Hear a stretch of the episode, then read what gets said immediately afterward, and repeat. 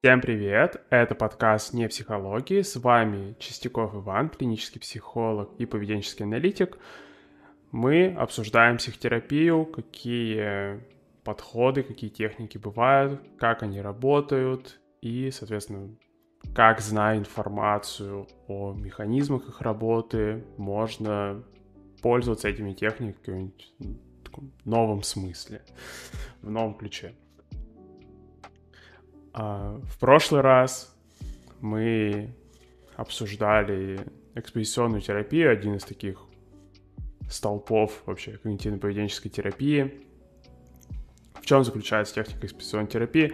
Техника экспозиционной терапии заключается в том, что если у нас есть избегающее поведение, то есть поведение, которое поддерживается а, наказанием отсутствия этого поведения. То есть избегающее поведение — это поведение, которое делается, потому что если его не сделаешь, то случится что-то плохое. Соответственно, когда у нас есть такое поведение, если вот это что-то плохое сделать, чтобы оно перестало влиять на поведение, чтобы оно перестало влиять на организм, то, соответственно, может снизиться частота избегания или может снизиться то, что можно назвать таким а, остаточным стрессом избегания. Как мы в прошлый раз обсуждали, что даже если избегание успешно, все равно вот это наказание, которое предотвращается, оно все равно продолжает вызывать стресс, но все равно продолжает давить на организм, соответственно, вызывать какие-то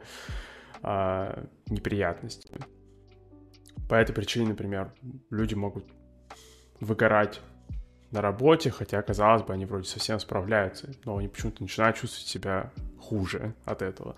Они начинают чувствовать себя хуже от этого, потому что ситуация работы, рабочая атмосфера, она вызывает не только избегающее поведение, да, попытки не столкнуться с каким-то там осуждением начальства или что-то такое, а еще и, собственно, стресс, как будто это осуждение уже случилось экспозиционная терапия как раз-таки вот построена на том, чтобы вот эту часть психологи- психологической проблемы убрать, чтобы на человека перестало давить вот это принуждение, вот эти, возможно, негативные последствия, наказания и всякие вот такие штуки. А... Ну и, а... соответственно, один из аспектов избегания, с которым люди часто сталкиваются, это избегание, которое оно вот не настолько выглядит очевидно, как избегание, как, я не знаю, там, при обсессивно-компульсивном расстройстве, например, избегающее поведение, где там мы можем увидеть, что человек с обсессивно-компульсивным расстройством, что он там, например, а, моет э, руки в каких-нибудь тревожных ситуациях, или можем увидеть, что человек со страхом открытых э, пространств, агорафобией, что он э, избегает выходить на улицу, он там каким-то образом планирует маршрут, чтобы там не оказаться в каком-то людном месте. Э, человек с социальной тревожностью может э, избегать общаться с незнакомцами. То есть это вот такие вот очевидные примеры избегания, где вот прям вот ты смотришь на него и такой типа, блин, ну это избегание, это прям, это ж, ну, ж капец, это прям 10 избеганий из 10. А, вот, а бывает а, избегание, варианты избегания более такие хитрые. А, то, что в академической литературе называется избеганием опыта. И, соответственно, вот работе с избеганием опыта посвящены техники, которые я хотел бы сегодня обсудить. Это десенсибилизация и переработка движением глаз, а, практики осознанности, медитация, mindfulness, все вот это. А, и а, гипнотерапия в том числе. Хотя с гипнотерапией, конечно, вопрос сложный, в том числе потому, что гипнотерапия вещь такая, еще попробуй разберись, как конкретно гипнотерапия выглядит. а, да, то есть каким а, видом избегания, в работе с какими видами избегания посвящены а, вот эти вот практики, которые позволяют работать с избеганием опыта. А, то есть в чем вообще заключается избегание опыта? Избегание опыта заключается в том, что а, человек а, вместо того, чтобы а, столкнуться с какой-то стрессовой ситуацией, что он как бы, он не предпринимает никаких активных усилий, чтобы э, этой ситуации избежать. Но в то же время он использует различные приемы, которые позволяют э, а, все же как бы не находиться в этой ситуации. Э, то есть один из самых ярких примеров этого — это посттравматическое стрессовое расстройство, по работе с которым, по работе с которым появилась десенсибилизация, переработка движением глаз. В чем у нас вообще заключается посттравматическое стрессовое расстройство? Посттравматическое стрессовое расстройство, одно из его главных симптомов — это флешбеки. Еще там есть повышенная возбудимость, проблемы со сном, какие-то общие такие признаки стрессового расстройства, но такой канонический такой э, симптом посттравматического стрессового расстройства, который обычно приходит на ум, когда вспоминаешь про ПТСР, это флешбеки. И что вообще такое флешбеки? То есть флешбеки э, это ситуация, когда у человека было какое-то травматическое событие, и потом он периодически э, к этому травматическому событию возвращается снова и снова. А, то есть это может быть, могут быть ночные кошмары, это может быть, что, например, человек, который пережил, если взять э, какое-то травматическое событие, например, что человек, который пережил э, домашнее насилие, например, да, что он сталкивается, соответственно, э, с какой-то ситуацией, которая отдаленно напоминает ту дома то домашнее насилие, и он сразу же начинает проживать этот, это травматическое событие снова, то есть что он как будто видит это событие снова, он погружается в свои мысли. Uh, еще появляется симптом, который известен взгляд на тысячу миль, то есть, что человек перестает поддерживать зрительный контакт с окружающими, и он начинает смотреть как бы, ну не только с окружающими, и вообще в принципе с миром. То есть он начинает смотреть как бы сквозь предметы. И э, в, этом, в этих флешбеках как раз-таки случается избегание опыта. То есть э, получается у человека всплывает какое-то воспоминание, и он э, вместо того, чтобы просто посмотреть на это воспоминание и продолжить дальше распределять внимание по каким-то другим событиям, он начинает проваливаться в это воспоминание, он начинает э, мысленно как-то там комментировать его, он начинает пытаться представить, как в этом воспоминании что-то другое могло пойти, то есть, например, что там, если это человек, который, опять же, пережил домашнее насилие, да, что он не просто вспоминает э, эпизод домашнего насилия, он, например, начинает фантазировать на тему, что как бы он мог там что-то переиграть в этом домашнем насилии, как бы вот он мог как-то вот все же там что-то в другой момент сделать, что вот по-другому это пошло, а, что он начинает какие-то моменты по новой прокручивать, то есть а, что он в этом плане начинает а, как бы избегать этого воспоминания, как оно есть. То есть он пытается а, постоянно модифицировать это воспоминание, постоянно пытается с этим воспоминанием что-то сделать, чтобы, соответственно, как-то это воспоминание выглядело по-другому, каким-то оно было менее травмирующим. А, да, кстати, я вижу, что у нас вот уже стало больше зрителей. Всем привет. А, и да, всем слушателям напоминаю, что мы записываем это в прямом эфире, поэтому вы можете писать мысли какие-то свои прямо в эфире, задавать какие-то вопросы, это тоже может быть полезно для дальнейшего обсуждения.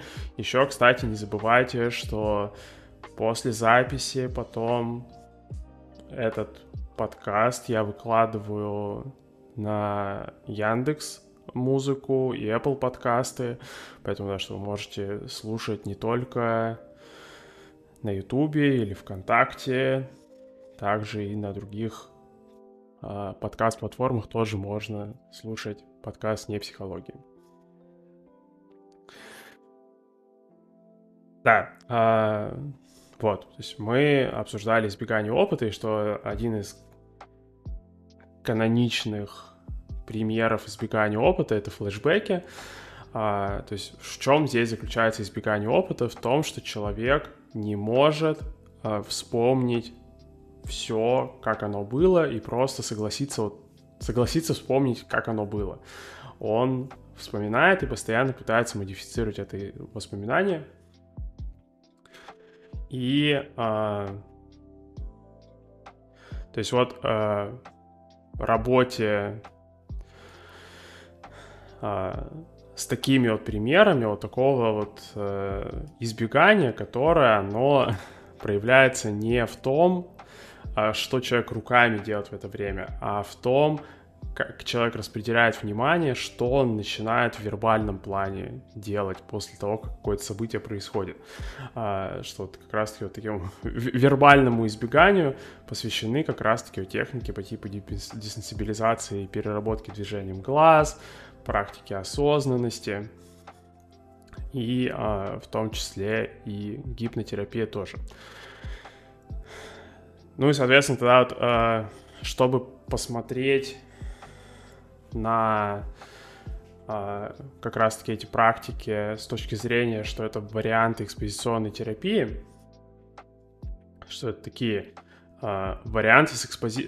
варианты с экспозиции с предотвращением ответа. То есть это такой вариант экспозиции, где а, человеку предъявляют какой-то вызывающий стресс-стимул и, соответственно, предлагают избегающее поведение не совершать, то есть попробовать в этой ситуации остаться, не совершая избегающее поведение. То есть, опять же, вот, в случае с обсессивно-компульсивным расстройством, как это выглядит, супер понятно, там, что у нас, например, есть, что там, у человека что-нибудь там а, испачкалось, или он сказал что-то не то, и он пошел, например, руки мыть, да, что при обсессивно-компульсивном расстройстве а, часто навязчивости провоцируются не только буквальной грязью, например, но и такой социальной грязью. То есть, например, ты сказал что-то плохое, ты подумал что-то плохое. И, соответственно, а, все, тебе штраф, иди мыть руки.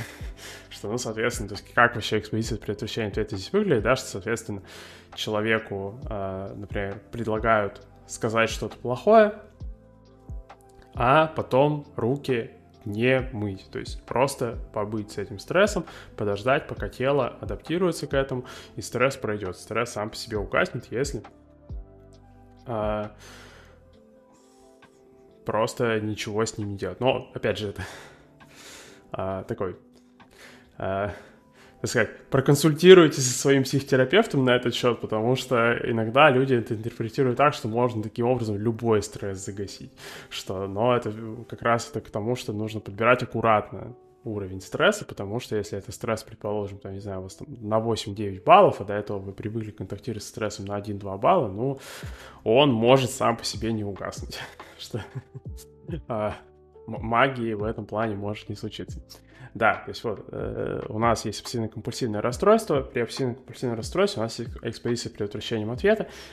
Э, то есть можно провоцировать э, стресс и предлагать человеку избегать поведения совершать. И вот как раз-таки э, ДПДГ, осознанность и гипноз, они в какой-то мере, они вот эту же функцию и выполняют. То есть это такие вот практики экспозиции предотвращением ответа только для избегания опыта, для вербального избегания. То есть, так или иначе, они все структурируются вокруг того, что человек погружается в какую-то вызывающую дискомфорт ситуацию, и ему там предлагается не воспользоваться вербальным избеганием. И вот чтобы как раз-таки лучше это понять, давайте тогда посмотрим, а как вообще эти техники на практике реализуются, что, э, так сказать, мистер психолог, а что конкретно вообще делать.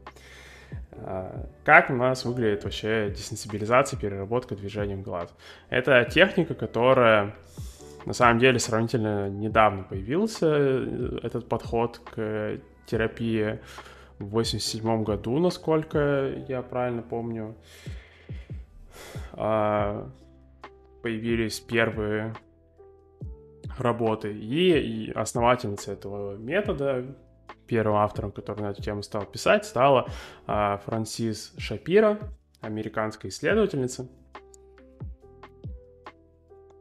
И что она выяснила?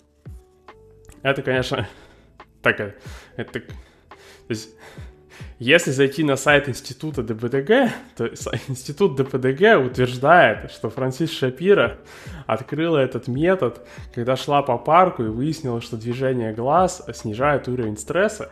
Но, блин, супер, конечно, сложный это вопрос. Я это, это, это очень романтичная картина научного открытия, но я не уверен, что, конечно, что это так было, что вот Франсис Шапира шла по парку, ей ДПДГ пришло в голову.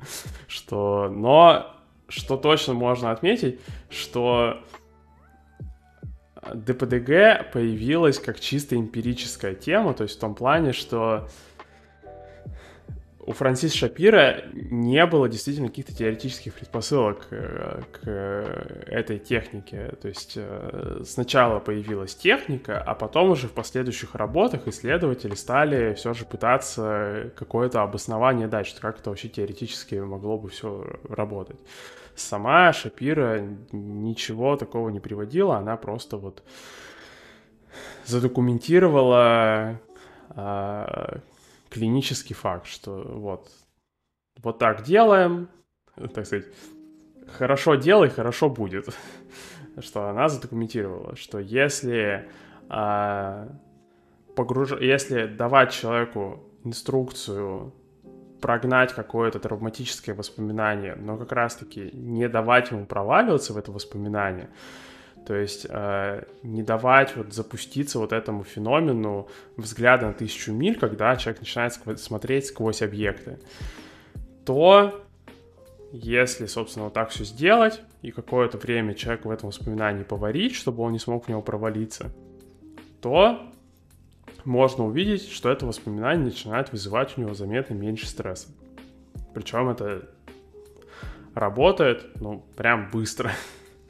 То есть это эффект от этого можно получить там за 5-10 минут, в принципе, что, то есть а, одного сеанса ДПТГ, в принципе, достаточно, чтобы какие-то вещи, которые человека могли мучить там, как навязчивые воспоминания, навязчивые мысли годами, они просто жух и прошли.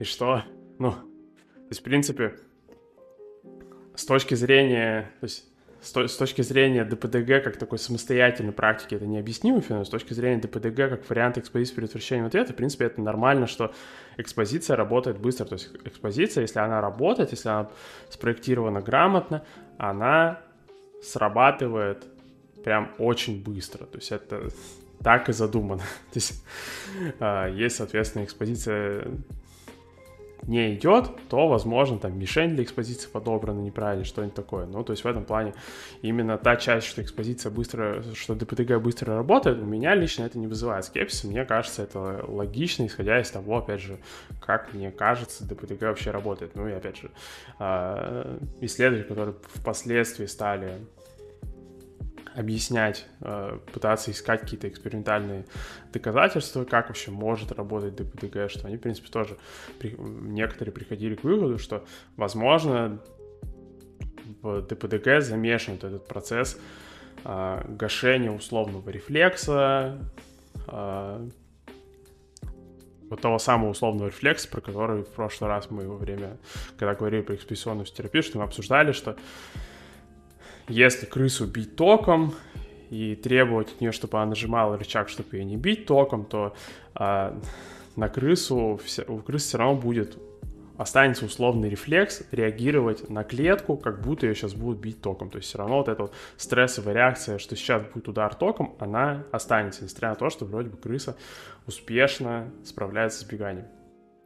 Точнее, не крыса, а мистер крыса, простите, а, не, неуважение к мистеру крысе. А, да. Вот. А, то есть э, Шапира открыла каки, каким она образом пришла к ДПДГ, не всем понятно. Возможно, как-то на практике случайность получилось. А, институт ДПДГ утверждает вообще, что это случилось мифически, то есть это просто Шапира озарила в парке. А, вот. Но в любом случае а, Шапира задокументировал технику, которая работает быстро, и, в принципе, есть основания полагать, что действительно может работать быстро, если учесть, опять же, что это, по сути, вариант экспозиции предотвращения ответа, экспозиция, она и задумана, чтобы она срабатывала быстро. Если гашение условно рефлекса идет, то оно идет. это происходит быстро. А, и как вообще выглядит техника в итоге? То есть а, классическая техника ДПДК, а, она сейчас проводится в двух вариантах. А, в ручном и автоматизированном. В ручном варианте это, соответственно, выглядит так, что а, в начале сессии терапевт с клиентом обсуждают как раз-таки какие-то воспоминания, которые человека мучают, какие-то воспоминания о каких-то романтических эпизодах его беспокоят, и, соответственно, Потом начинается довольно механистическая часть работы. То есть э, человеку просто просят, что э, «Здрасте, так и так, э, мистер клиент, пожалуйста, вспомните назвать эпи- травматический эпизод из жизни и следите за пальцем, что я сейчас буду двигать рукой влево-вправо, вспоминайте, собственно, вот этот опыт, который мы с вами обсуждали, и продолжайте следить за пальцем. А, прям следите, чтобы следить за ним. То есть не теряйте концентрацию внимания, а не проваливайте воспоминания, продолжайте следить. То есть пытайтесь активно вспомнить это, но в то же время продолжайте следить. И, соответственно, вот просто вот так вот а, несколько минут терапевт с клиентом могут посидеть, потом, соответственно, а, предлаг... такой идет контрольный замер, то есть предлагают клиенту оценить, насколько воспоминания его беспокоят сейчас. Есть, соответственно, все еще беспокоит, то повторяют эту процедуру. Ну, соответственно, там есть э, всякие э, вещи по типу, что если вдруг стресс не падает, то, возможно, клиент цепляется за какое-то другое воспоминание, типа, что он постоянно соскальзывает с основного травматического воспоминания вот в это воспоминание. И таким образом получается, у него, ну, что у него не получается концентрироваться на этом воспоминании. Получается, да, что... То есть он не прогоняет по кругу одно и то же воспоминание и параллельно следит за пальцем, а, а что он э, начинает терять концентрацию внимания на самом пальце и проваливается в это воспоминание, начинает, собственно, запускается вербальное избегание, по сути. То есть, что он вспомнил одну вещь, потом, соответственно, начинает о чем-то думать, начинает вспоминать какие-то другие вещи, которые как бы должны, вот, опять же, помочь ему как-то справиться с основным этим воспоминанием. А, ну и все, и он уже провалился, взгляд на тысячу миль начался, и вот все это поехало. а, да. Ну и, соответственно, что если такое случилось, то терапевт с клиентом обсуждают, куда провалился, что случилось, Соответственно, например, тогда меняют цель, да, что, окей, если вы провалились сюда, давайте попробуем с этим воспоминанием да, поработать, займемся сначала этим воспоминанием, чтобы туда не проваливались, потом, соответственно, вернемся еще раз к этому воспоминанию. Ну, соответственно, повторяют это все, и вот такая вот механистическая работа идет. А, ну, соответственно, учитывая, насколько работа механистическая, то а, придумали и алгоритмы такие более формальные э, способы все это проводить. Один из формальных способов это, собственно, что э, терапевт с клиентом могут сидеть. Вроде бы, если я правильно помню, я видел, по-моему, такую реализацию, что ее даже я видел в каком-то сериале, ее показывали. По-моему, ее в Касле показывали. И если вот, вот я точно не скажу, я это сейчас вспомнил, и если кто-нибудь где-нибудь увидит реализацию механическую ДПДГ, то напишите это в комментариях. А, но вот, по-моему, я в Касле, это в каком-то сезоне сериала Касл видел. Э, что-то там на эту тему было, точно уже не помню, но вот вроде бы там была механическая реализация ДПДГ. А, собственно, это тогда получается у нас э, обычный сеттинг психологический, то есть, что там, не знаю, там два кресла, но а, рядом с терапевтом, чтобы было в поле зрения в целом, чтобы терапевт оставался в поле зрения, установлен э, такой светильник э, с пятью, семью лампочками светодиодными, и, соответственно, то есть здесь смысл в том, что клиента предлагается следить за этими лампочками, то есть э, что по, этим, что по этим лампочкам свет ходит влево-вправо, и, соответственно, клиенту нужно за ними следить. То есть, опять же, здесь ключевой смысл, что каким образом ДПДГ обеспечит предотвращение избегания. Из-за того, что это то, что называется э, в когнитивной психологии, что получается такая задача э, с двойным вниманием, то есть, что нужно одновременно э, прогонять травматическое воспоминание, но в то же время вот вместо вот этой обычной вербальной молотилки, которая в голове крутится на фоне воспоминаний, что сейчас э, вместо этого нужно выполнять задачу еще какую-то. То есть нужно помнить что-то, пытаться вспомнить что-то травматическое и при этом следить за огоньками. И причем, ну, соответственно, что там, как бы все так выстроено, что, ну, а, видно, что, ну, то есть, что клиент знает, что терапевт следит за этим, что терапевт понимает, типа, следит клиент за взглядом, за а, огоньками или нет, следит он за пальцем или нет, потому что, ну, а, когда как бы вас разделяет вот такое расстояние, и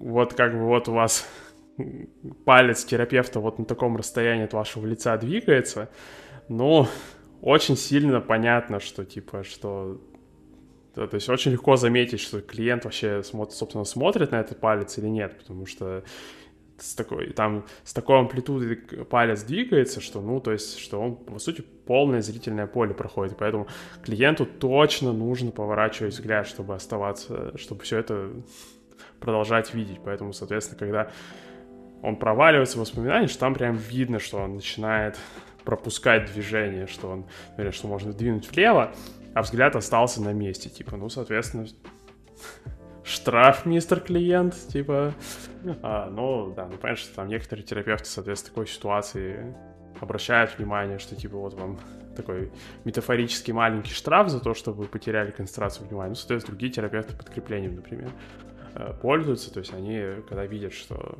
у клиента получается следить за пальцем, то или за огоньком, соответственно, они как-то обращают тоже на это внимание. а, да, то есть, собственно, и вот эта вот э, задача на двойное внимание, это как раз-таки есть это вот э, предотвращение избегания, за счет которого ТПДГ, в принципе, и работает. Потому что, вот, что вместо, ну, что клиента пропадает возможность включить вот это вот, включить вербальное избегание потому что а, он вынужден а, следить за пальцем в это время. А, да, сейчас тогда перейдем к обсуждению осознанности и гипноза. Если есть какие-то мысли, есть какие-то вопросы, пишите их в чате, я сейчас обязательно их отвечу. Я сейчас налью себе воды, и мы продолжим.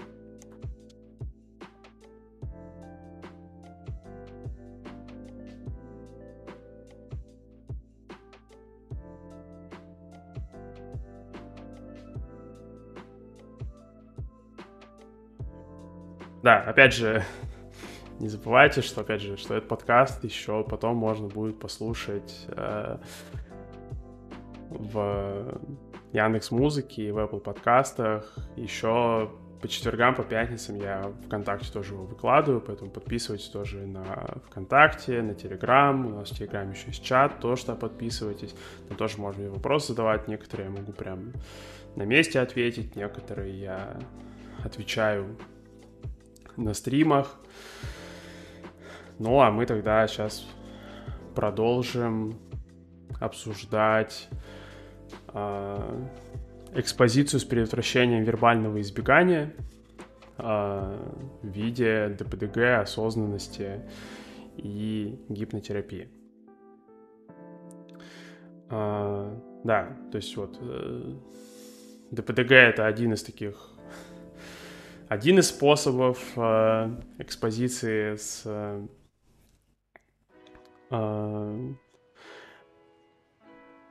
предотвращением ответа, с предотвращением этого вербального избегания.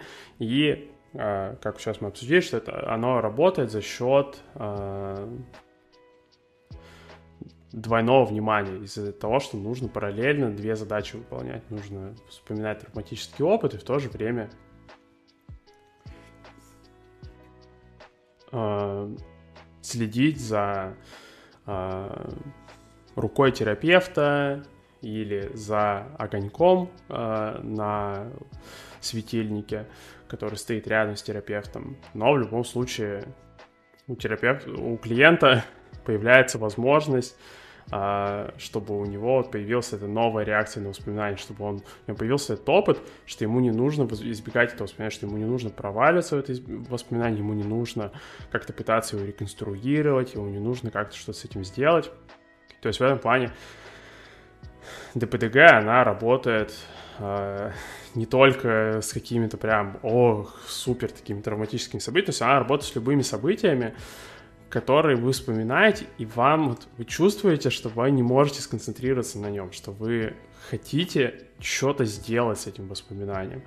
То есть я, на плане, я помню, сам пользовался ДПДГ, когда только начинал работать. Я, например, пользовался даже, когда я приходил после сессии, Э, ну, возвращался с консультацией, да, например, у меня вот были какие-то моменты на консультации, которые я вспоминал, и мне прям неприятно было их вспоминать. А, и я прям чувствовал, что я хочу что-то сделать с этим воспоминанием, что я хочу как-то там придумать, что по-другому мне нужно было говорить, там, а, а, придумать, э, как бы я там ответил клиенту, придумать, что бы я сказал там по-другому, что-то вот, в общем, переделать это воспоминание. То есть, соответственно, я это пользовался тем, что я, вот, например, да, что я, э, собственно, на Ютубе можно найти видео, которые тоже реализуют этот принцип, что вы там, например, можете сидеть и просто следить за тем, что по экрану что-нибудь движется, и опять же вот прогонять какие-то э, негативные воспоминания. Ну, я, собственно, вот прогонял воспоминания о, о сессиях, о каких-то моментах, которые у меня вызывали это ощущение, что «А, надо что-то сделать с этим, нельзя оставить, чтобы это так и случилось». А, ну и, соответственно, я эти воспоминания прогонял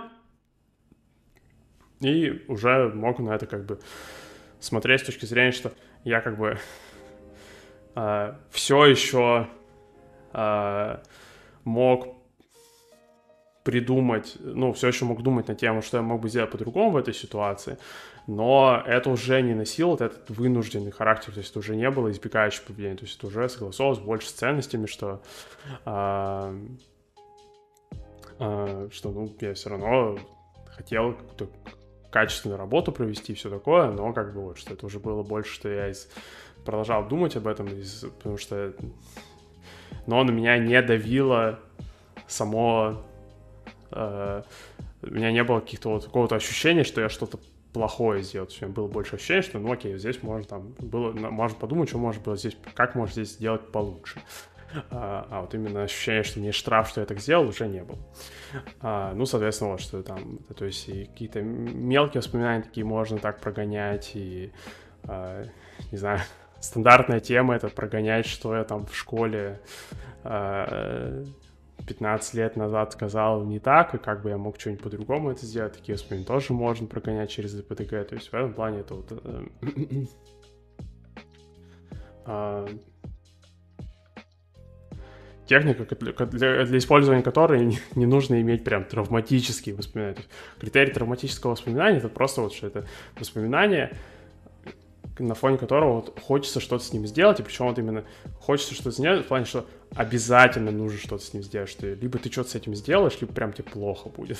Что, соответственно, если у вас есть такие воспоминания, которые у вас как будто индуцируют какое-то избегание, и причем, ну, как можно понять, что они индуцируют избегание, потому что вам плохо, если вы не избегаете, то есть пытаетесь концентрироваться на этом воспоминании, вам прям некомфортно смотреть на это воспоминание, как оно есть, то, соответственно, это все подходит для, для ДПТГ. А, у гипнотерапии а, техника и как это все работает может быть немного более хитрым, потому что, на мой взгляд, вот, гипнотерапия, она как будто в двух форматах существует. А, то есть у нас есть гипнотерапия еще а, такая доисторическая, которую еще э, Жан-Мартин Шарко использовал, э, невролог, э, насмотревшись на которого еще Фрейд вдохновился и преисполнился тем, что он тоже хочет заниматься э, психическими расстройствами, э, и, соответственно, таким образом Шарко как бы повлиял на Фрейда, что вот, что Фрейд в итоге э, решил все же заниматься не неврологией, а больше психиатрией, постепенно таким образом сформулировал психоанализ. А, но параллельно с этим, а, по мере развития поведенческой терапии, о чем вы, кстати, можете прочитать в статье, которая недавно была в паблике, вот буквально этих выходных выложили про историю поведенческой терапии, тоже заходите во ВКонтакте, в Телеграм, читайте. Очень давно не было статей. А, чтение — это замечательно, всем рекомендую. А, а, сам, когда открываю статью, такой типа, нифига себе, буквы — это что, можно не только слушать, еще и читать можно, невероятно просто. Поэтому все заходите, обязательно читайте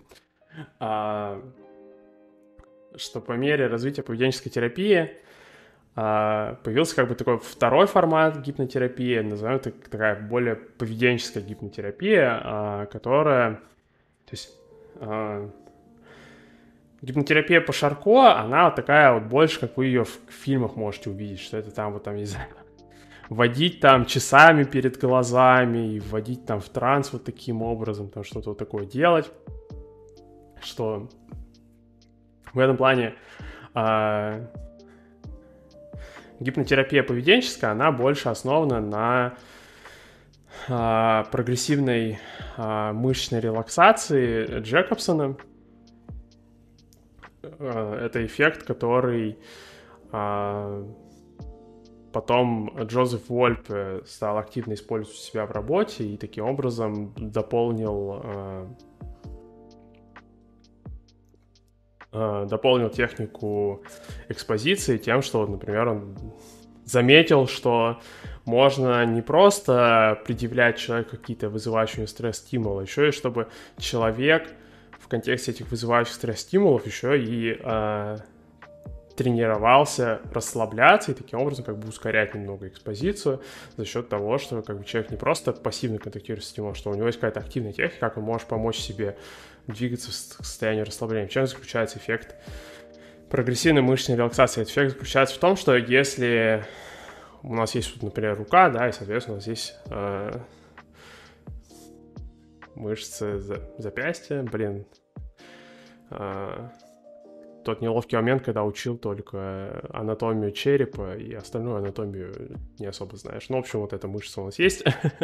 И, соответственно, если напрячь ее, то есть сжать сильно а, кулак, а, например, да, или э, под, подвести кулак потом еще в сторону а, плеча, то если очень сильно напрячь вот так вот мышцу и потом расслабить ее, отпустить ее просто, то она будет расслабленной.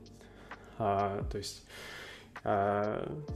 один из способов расслаб... снять мышечное напряжение — это просто очень сильно напрячь мышцу, настолько сильно, чтобы, соответственно, мышца просто механи... по механическим причинам не могла оставаться напряженной, потому что все равно идет накопление молочной кислоты и всякие, эти, всякие вот эти физиологические процессы, и, ну, то есть мышца не может вечно поддерживать напряжение, рано или поздно она расслабится, соответственно, что, то есть в этом заключается а, феномен прогрессивной мышечной релаксации, что можно так делать в стрессовой ситуации, и, соответственно, таким образом можно ускорять экспозицию. Ну и то есть э, второй вариант протокола гипнотерапии это как раз гипнотерапия, которая больше основана на мышечной релаксации. То есть там для введения в такой своеобразный транс э, используется мышечная релаксация, а не там движение предметов перед глазами или что-нибудь такое. А, ну и причем вот что, вот, то есть как, как, что дальше происходит после того, как, собственно, закончилось введение транса? После того, как закончилось введение транса, начинается основная часть гипнотерапии, то, что называется сугестия. Сугестия — это то есть, что э, терапевт может э,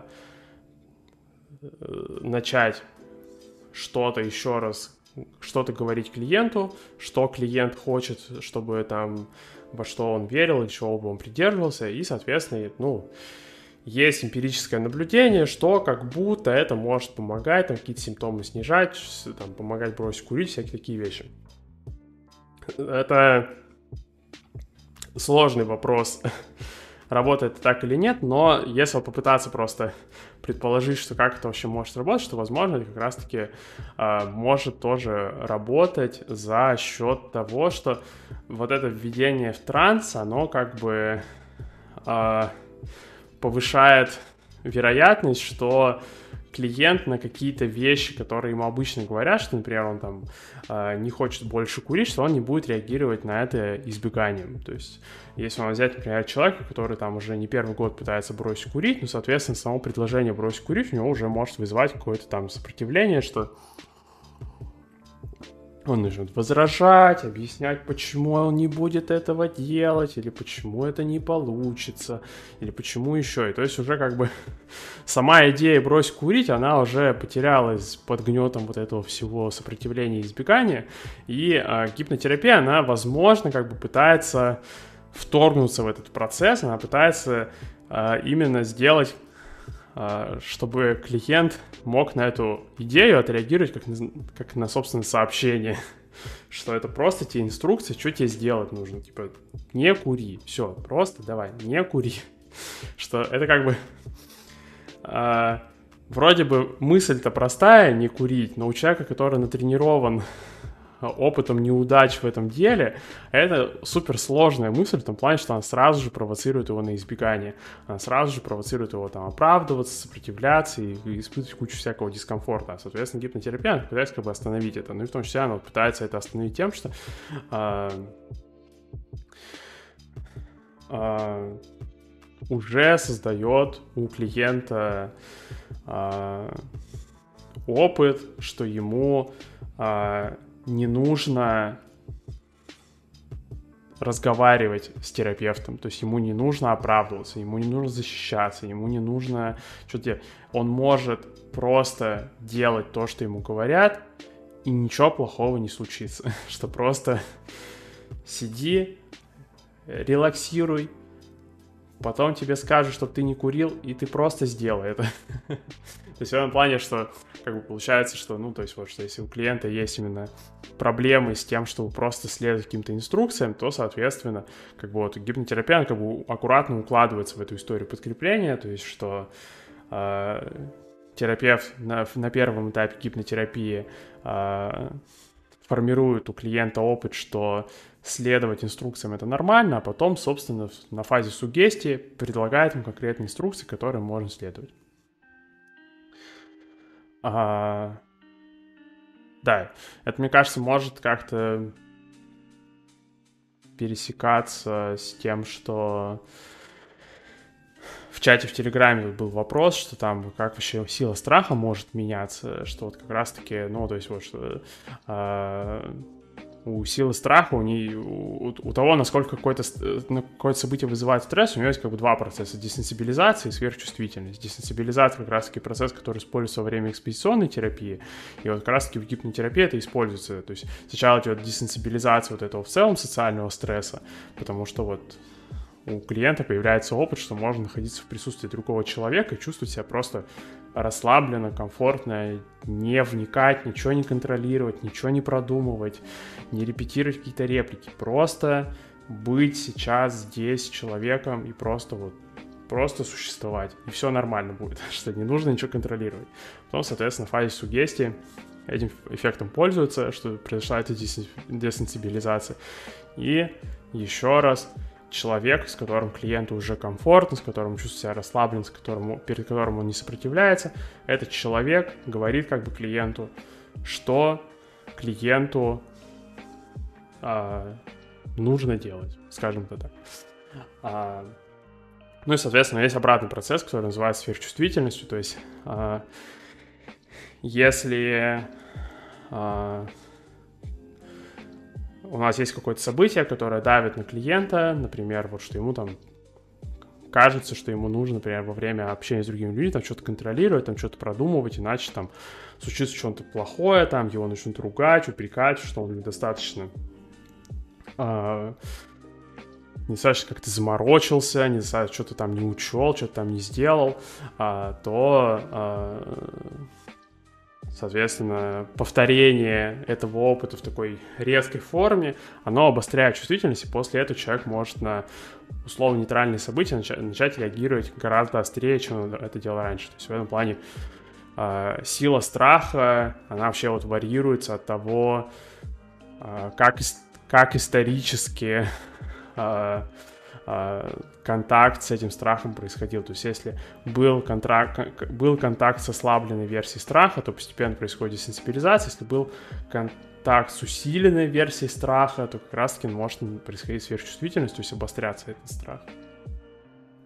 А, да, ну и вот, и то есть, что в гипнотерапии вот экспозиция с предотвращением ответа, она здесь выглядит так, что, а, собственно, материал для экспозиции — это, собственно, сами какие-то убеждения, сами какие-то идеи, которые э, клиент хочет, чтобы они у него были, но у него все не получается их как-то усвоить, и они, эти сами идеи уже вызывают у него избегание, запускают у него вот эту машину, что ты не просто послушал, ты не просто вспомнил, что тебе нужно не курить, а что ты сразу же начинаешь оправдываться, ты сразу же начинаешь вспоминать какие-то еще эпизоды, где ты покурил, какой ты плохой, все вот это. И, соответственно, гипнотерапевт как бы пытается вот перезаписать вот это все, что типа, окей, все, все, все, все, все, все, все, тихо, тихо, тихо, тихо, тихо. Все, мистер клиент, типа, хорошо. Вы курили, то есть у вас не получалось не курить, это нормально. Просто послушайте меня еще раз. Сейчас вы успокоитесь и попробуйте не курить еще раз. Давайте.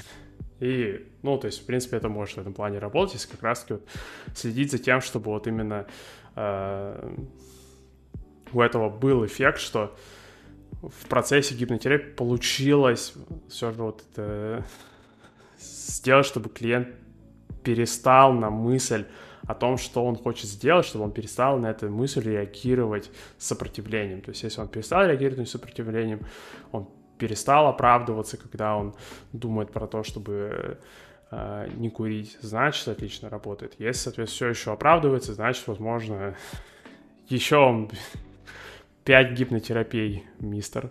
Записывайте следующую консультацию.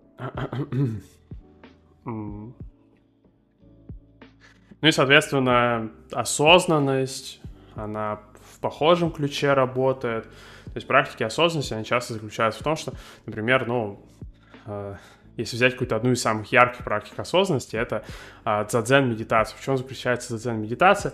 Дзадзен-медитация — это вы э, берете табуретку, смотрите, у меня даже реквизит есть для этого. А, итак, чтобы практиковать дзадзен-медитацию, берете табуретку, табуретка одна штука, вот она, да, все, видим, да, табуретка. Вы ставите ее на пол,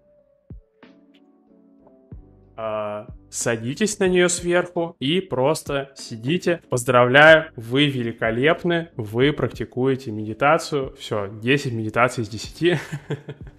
Вот.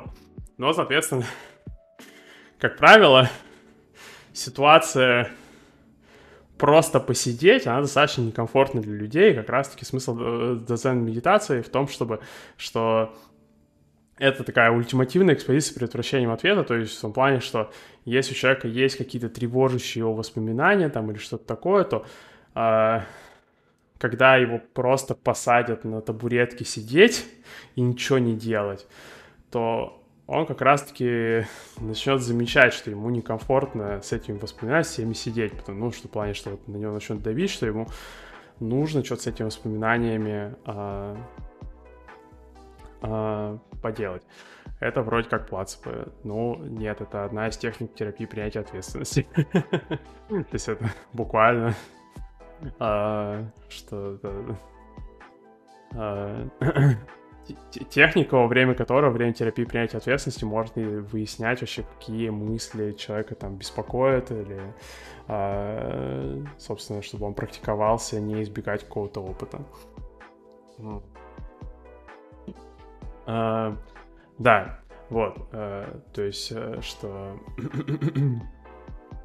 э, ну, то есть, вот, в этом плане такая, получается, экспозиция с предотвращением ответственности, в плане, что из-за того, что есть задание просто сидеть, то, соответственно, э, для этого придется не совершать какие-то привычные попытки избежать какого-то э, социального дискомфорта, например, да, там даже во время сессии, например, что, то есть, ну, обычно там э, во время сессии есть там стресс на тему, что там молчать это плохо, там долго смотреть терапевту в глаза это плохо, долго смотреть в одну точку это тоже плохо, ну и, соответственно, что это все начнет всплывать, начинает всплывать во время дзен медитации, потому что, ну, ты сидишь, молчишь, смотришь на терапевта э, долго, ну и, соответственно, э, предполагается, что по-хорошему, ну, предполагается, что вот, что в идеале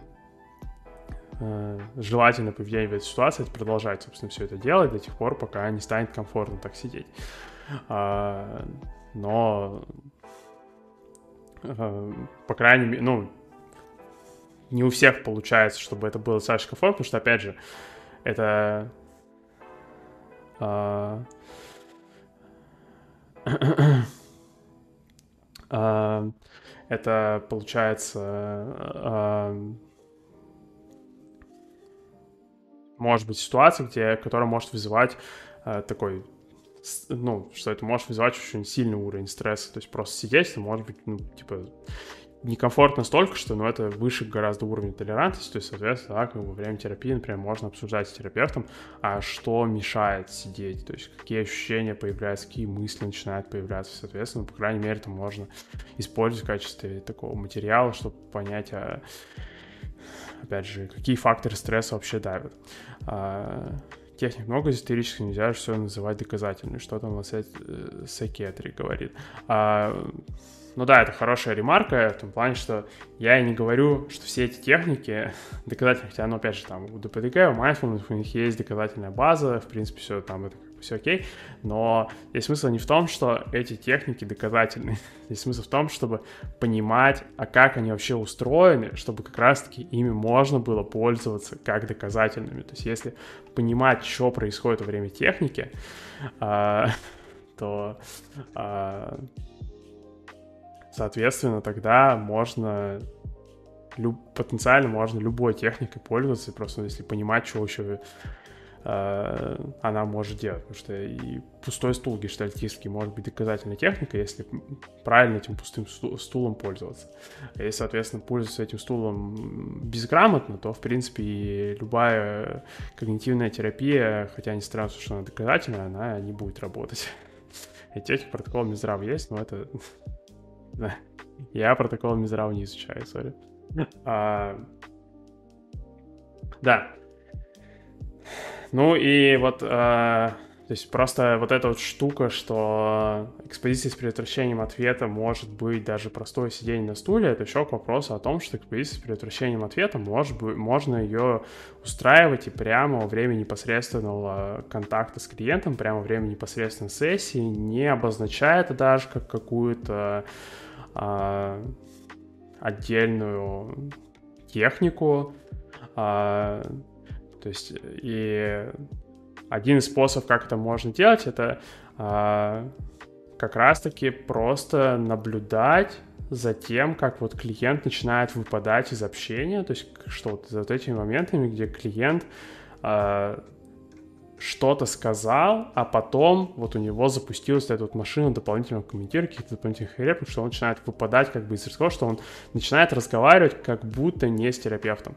И это в этом плане тоже как бы терапевт это может, как вот мы в прошлый раз обсуждали, что терапевт многие вещи может во время консультации понимать по собственным реакциям. Ему не нужно, на самом деле, какую-то невероятную информацию собирать о клиенте он может по собственным ощущениям, в принципе, понять тоже, что, что сейчас клиент делает. А, в том плане, что, а, ну, если клиент а, начинает запускать вербальное избегание, то одна из реакций, которая, которая возникает в такой ситуации, это что у терапевта может возникнуть какое-то недоумение, типа, а, а, зачем вообще... А, зачем вообще клиент сейчас это говорит, то есть это какой-то, может быть, скука возникать какая-то, какое-то раздражение, то есть, э, и, соответственно, есть смысл в том, что есть как бы обращать внимание клиента на то, что он сейчас как будто разговаривает не с терапевтом, а что как будто он там пытается оправдаться, почему там, я не знаю, ну, определенным образом сделать, что такое, таким образом как бы останавливать клиента то, ну, если, опять же, если вот экспериментировать с этим делать, что наблюдать за уровнем стресса клиента, соответственно, вот как бы не перегибать палку в этом плане, да, то есть, например, не делать такого, что э, клиент э, рассказал о том, что он э, пнул котенка или что-нибудь такое, что, ну, соответственно, пожалуйста, не делайте так, не пинайте котят, но, предположим, клиент рассказал, что он пнул котенка, ему это вызывает у него чувство вины, и он, соответственно, начинает оправдываться, зачем он это сделал, то есть вот, что у него начинается вербальное это избегание, то есть которое, в принципе, во время там ДПДГ, или вот тут, по-моему, лучше классического оперантного обуславливания, например, через метод биофидбэк, пока никто не показал, хотя я могу ошибаться. Ну, то есть и биофидбэк, кстати, тоже в эту же категорию попадает, то есть что вот что можно с этим его воспоминанием про то, что он пнул котенка, что можно работать через ДПТГ, через биологическую обратную связь, через осознанность, как угодно, но можно, на самом деле, это и прям в моменте терапии это работу с этим провернуть, если э, просто вообще обратить внимание клиента на то, что он сейчас делает, что вот вы сейчас как будто, ну, то есть я вижу, что вам плохо, когда вы вспоминаете про то, что пнули котенка, но вот дальше вот это вот то, что вы говорите, это звучит, как будто вы оправдаться пытаетесь. Вы уверены, что вам прямо сейчас нужно оправдаться? Ну, соответственно, если там клиент говорит, что у него там это воспоминание вызывает стресс на 9 баллов, и что если он не оправдается, у него будет этот стресс на 9 баллов. Ну, было бы странно, соответственно, что да, пушить клиента, что типа там, не-не-не, мистер клиент, типа, давайте-давайте, давайте. Никакого, никакого избегания. В этом, в этом кабинете никто не избегает. а, что, ну, было бы странно вот э, а, в такие э, в такую сторону пушить, да, но, например, там можно вот как раз-таки э, в такой ситуации разобрать с клиентом, какие у него еще бывают моменты, где он чувствует себя виноватым, что он что-то сделал. И, соответственно, вот, например, попробовать с другим каким-нибудь воспоминанием, чтобы он рассказал об этом, а, и предложить ему просто побыть с этим стрессом, то есть не оправдываться, просто чтобы вот, что он бы рассказал об этом, и все. И на этом история была бы закончена. А, что, то есть э, таким образом вот, это все может случиться прямо во время сессии, без какой-то отдельной техники, просто если а, следить за тем, что периодически клиент может не просто рассказать про какое-то событие, а рассказать про какое-то событие и потом начать на это событие реагировать, как будто он сказал что-то плохое, то есть как-то оправдываться, как-то защищаться, что-то там продумывать, вот, в общем, какие-то дополнительные реплики городить начать. Если такое началось, можно попросить, соответственно, клиент, например, обратить внимание на то, что вот он сейчас, вот это у него вербальное избегание запустилось, и что, в принципе, действительно это нужно, сейчас это избегание запускать. Ну, соответственно, возможно, и не нужно. И это может помочь клиенту, чтобы ему проще стало. А, да, тут еще как раз вот в, в этот тред про то, что дзадзен это плацебо, и какие там методы хорошие, какие нет. А, с аддиктивными случаями, например, суицидальной аутоагрессии, это работает. А, но здесь важно понимать, что, опять же, техника — это не что-то, что может затащить случай. То есть, что вот у нас есть случай, и типа ее нельзя, его нельзя как катку в доте затащить одной техникой. То есть нельзя просто, что... А, так, ну у нас вот, короче, а, суицидальная аутоагрессия, мы тут сделали ДБДГ, и все, короче, суицидальная аутоагрессия прошла. То есть это зависит от функционального анализа. То есть если суицидальная аутоагрессия, например, появляется на фоне, опять же, какого-то как часть какого-то вербального избегания, то есть, что, например, а, клиент сделал, что ему кажется, что, что он сделал что-то плохое, и потом, соответственно, вспоминает про это, и ему хочется умереть после этого, ну, соответственно, тогда, опять же, вот все техники, которые мы сегодня обсуждали, они все применимы к этому случаю, а если, соответственно, э, суицидальная аутоагрессия э, возникает не в связке с воспоминанием э, или с чем-нибудь таким, то, ну, соответственно, другие техники, могут, шкалы измерения осознанности применяются. Э, не совсем понял вопрос. Опять же, в целом, мне кажется, это классная ветка обсуждения. Наверное, тогда можно можете просто более полно этот вопрос, например, сформулировать, задать его в комментариях потом, э, и может я в комментариях отвечу на него, например. Э, ну да, что нам сегодня уже заканчивать нужно, поэтому я, к сожалению, не смогу прям это в беседу превратить. А, да. А, да, можете в телеге написать. А, да, кстати, я опять же, всем остальным тоже напоминаю, что, опять же, что мы сегодня все это в прямом эфире записывали, и, соответственно, в прямом эфире у меня появляются иногда вопросы, на которые я отвечаю. А, а, ну и, опять же, вот сегодня, мне кажется, а, вопросы про а, то, что нельзя же все называть доказательным, а, что это полезная была ремарка, что, опять же, чтобы я еще, раз напомнил, что я когда обсуждаю какие-то техники, я не подразумеваю, что они все сами по себе доказательные, я просто имею в виду, что если лучше понимать, а что вообще во время них происходит, то можно им как-то стратегически более хитро пользоваться. А, да. А, все это записано в прямом эфире, а, но потом, когда все это сейчас вот все это запишем, что я это все еще потом выкладываю на Яндекс Музыку, на Apple подкасты, ВКонтакте будет тоже пост, и подкаст есть в ВКонтакте тоже, поэтому тоже слушайте, оставляйте комментарии, подписывайтесь на ВКонтакте, на Телеграм.